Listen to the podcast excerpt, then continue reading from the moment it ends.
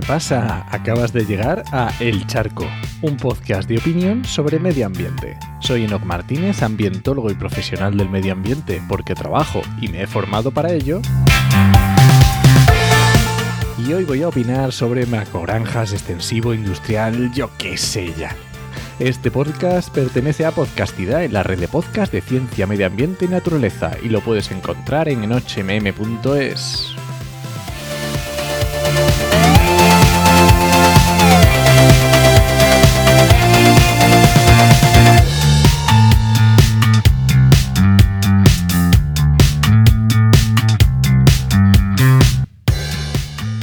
Muchas palabras, pero pocas definiciones veo yo aquí.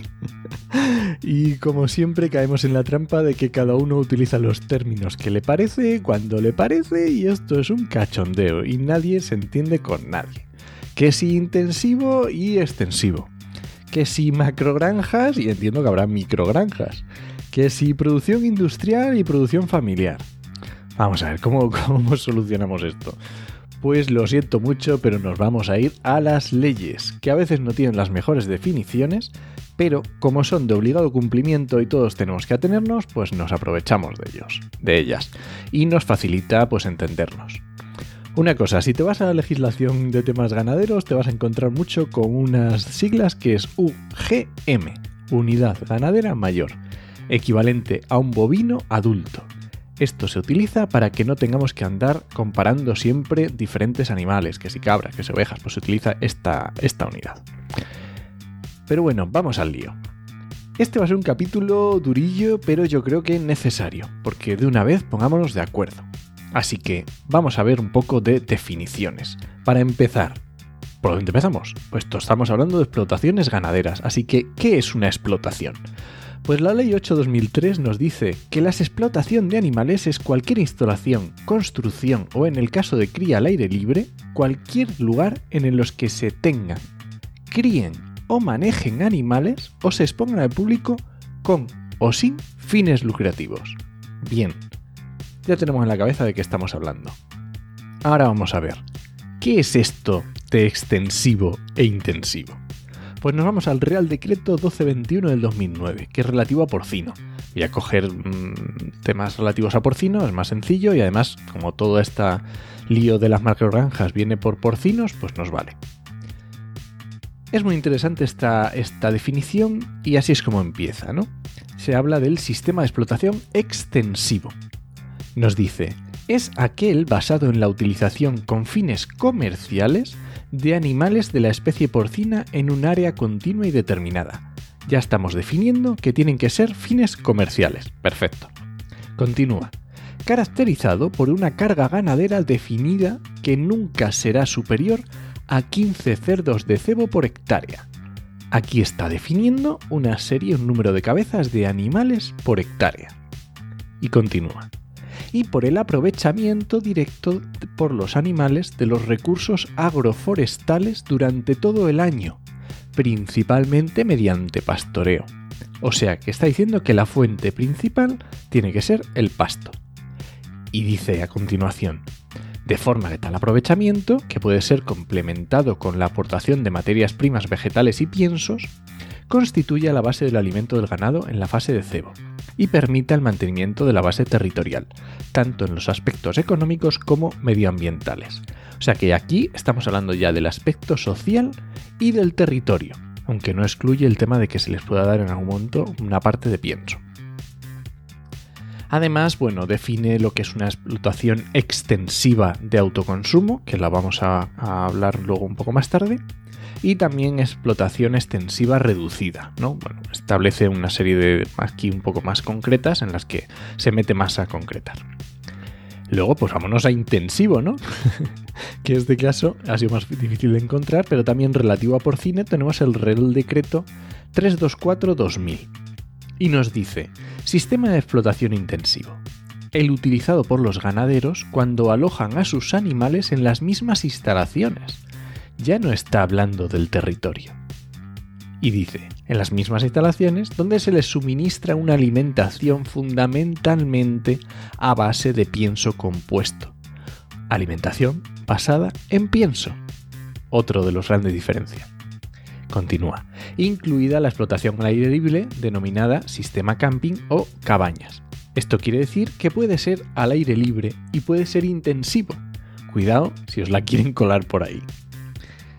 Bueno, otros hay sistema de explotación mixto, producción por fases, pero bueno, son otros eh, ejemplos o sistemas intermedios. Ya hemos definido extensivo, intensivo. Ya lo tenemos clarísimo, meridiano. Ya está. Ahora vamos con macrogranjas. La primera en la frente. no hay una definición oficial de macrogranja. Oh. Esto quiere decir que cuando te dicen macrogranja, cada uno entiende lo que le da la gana.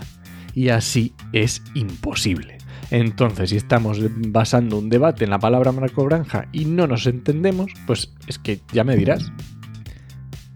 Bueno, si nos vamos al registro estatal de emisiones y fuentes contaminantes, que sirve para controlar el efecto de las instalaciones industriales españolas en el medio ambiente, recoge las granjas de cerdos y de aves de corral que superen un determinado tamaño. En el caso del cerdo, de 2.000 cerdos de cebo de más de 30 kilos o 750 cerdas reproductoras. Así que aquí el tema de macrogranja podríamos estar definiéndolo por este volumen de animales, ¿no? No tenemos más. Ya está. Luego tenemos la otra dicotomía, industrial y familiar. Para familiar lo que he encontrado es solamente en el Real Decreto 1221 del 2009, también lo que habíamos hablado antes, es esta explotación extensiva de autoconsumo, aquella cuya finalidad es cebar animales con destino exclusivo al consumo familiar, con una producción máxima anual que no exceda de 5 cerdos de cebo. Aquí estamos diciendo que tiene que ser extensivo, con todo lo que hemos dicho antes, que tiene que ser para consumo familiar y que no exceda los 5 cerdos de cebo. Bien. Industrial, entiendo que todos más o menos nos hacemos una idea. Así que ya sabemos de lo que estamos hablando. Ya sabemos intensivo, extensivo, macro, micro, industrial y familiar. Pero lo que nos interesan son los impactos ambientales de las explotaciones ganaderas. ¿Cuáles son estos impactos? Pues principalmente los purines, que emiten gases contaminantes como el metano, el amoníaco, dióxido de nitroso, que son gases de impacto sobre el cambio climático. También pueden ser un abono, por supuesto, pero esto tiene un límite. Quiero decir, lo tienes que extender en un terreno tiene un límite, no puedes echar ahí kilos y toneladas y toneladas. Eso quiere decir que una explotación intensiva que esté esos purines tiene que estar asociada a un territorio en el que puedas extender esos purines o en el que puedas abonar. También hay que tener mucho cuidado porque esto puede contaminar los acuíferos. También tenemos problema de olores. Si tenemos cerca una, población, pues ya lo tenemos. Y también tenemos problemas de consumo de agua. Para el propio animal, que tiene que consumir agua, pero también para la limpieza. Y este es un valor diferencial entre extensivo e intensivo. También tenemos costes energéticos de climatización, por ejemplo. Y también tenemos, bueno, bienestar animal, pero ahí no entro porque entiendo que estamos todos más o menos de acuerdo. En el caso de la extensiva, va a tener unos efectos positivos que va a ser, por ejemplo, reducir las emisiones de carbono por la dieta, por, el ejercicio, bueno, por ciertas cosas. Eh, va a contribuir al mantenimiento de los pastos y va a evitar la degradación de esos suelos. Todo esto que, que te digo, mm, te dejo referencias como siempre en las notas del programa, por supuesto. Pero vamos a la conclusión. ¿Dónde se producen los impactos? ¿Hasta qué punto una explotación pequeña pero intensiva es sostenible? ¿Cuántas hectáreas le asignamos a cada cabeza de ganado en diferentes territorios? Porque no será lo mismo una explotación en extensivo en La Mancha que en la cordillera cantábrica. Los impactos no serán iguales, los efectos no se verán igual. Así que mi consejo es que después de tener claras las definiciones para cuando te los escuches, mi consejo es que no te quedes con explicaciones simples. Si alguien te quiere vender un lema fácil, desconfía. Así de primeras. Y bueno, este ha sido el charco de esta semana. Comparte, dale a like y suscríbete. Ah, es broma. Si alguien te pregunta, no lo dudes. Te lo dijo en HMM. ¡Nos escuchamos!